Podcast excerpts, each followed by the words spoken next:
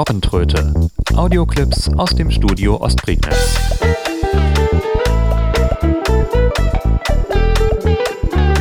Ein Podcast von Steffen Schulz. Software aus dem Q-Kontinuum.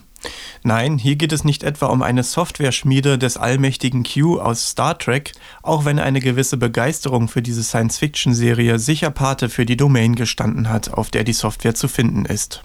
Christopher Todd dürfte vielen blindern Nutzern sozialer Netzwerke noch durch seinen Twitter-Client Quitter bekannt sein, der ausschließlich per Tastatur und Sprachausgabe bedient werden konnte und auf Programmfenster nahezu verzichtete.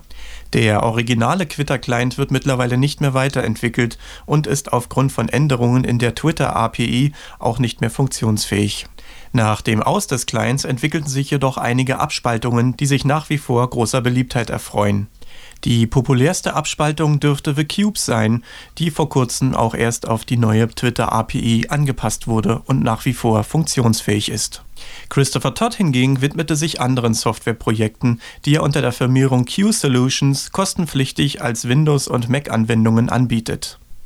Zum einen gäbe es da QRead. Dies ist ein Leseprogramm für elektronische Literatur, das die Formate PDF, EPUB, Bookshare Daisy sowie DocX, CHM und TXT unterstützt. Außerdem QCast, ein sogenannter Podcatcher, der das Anhören und Herunterladen von Podcasts erlaubt. Dabei ermöglicht das Programm auch die Fortsetzung unterbrochener Episoden, das Spulen innerhalb einzelner Episoden und sogar die Änderung der Wiedergabegeschwindigkeit. Ein ähnliches Programm ist QFeed, ein einfacher RSS-Reader für diverse Nachrichtenformate. Außerdem gibt es das Programm Hope. Dies ist ein Interface für den Musikdienst Pandora, der jedoch nur in den USA genutzt werden kann. Alle diese Programme können als englischsprachige Demo-Version für Windows und Macintosh heruntergeladen werden. Eine Freischaltung zur Vollversion ist mit umgerechnet etwa 7 Euro möglich.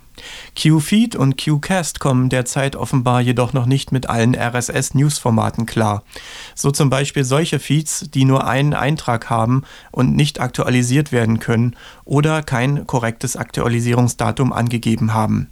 An einer Beseitigung dieses Fehlers wird jedoch bereits gearbeitet. Wer an diesem Programm Interesse hat, findet sie auf folgender Homepage http q-continuum.net. Continuum schreibt sich mit C. Im Übrigen arbeitet Christopher Todd auch wieder an einem Twitter-Client, der diesmal jedoch einer anderen Bedienphilosophie folgen soll und auf den hungerverursachenden Namen Chicken Nugget hört. Die Robbentröte. Audioclips aus dem Studio Ostprignitz.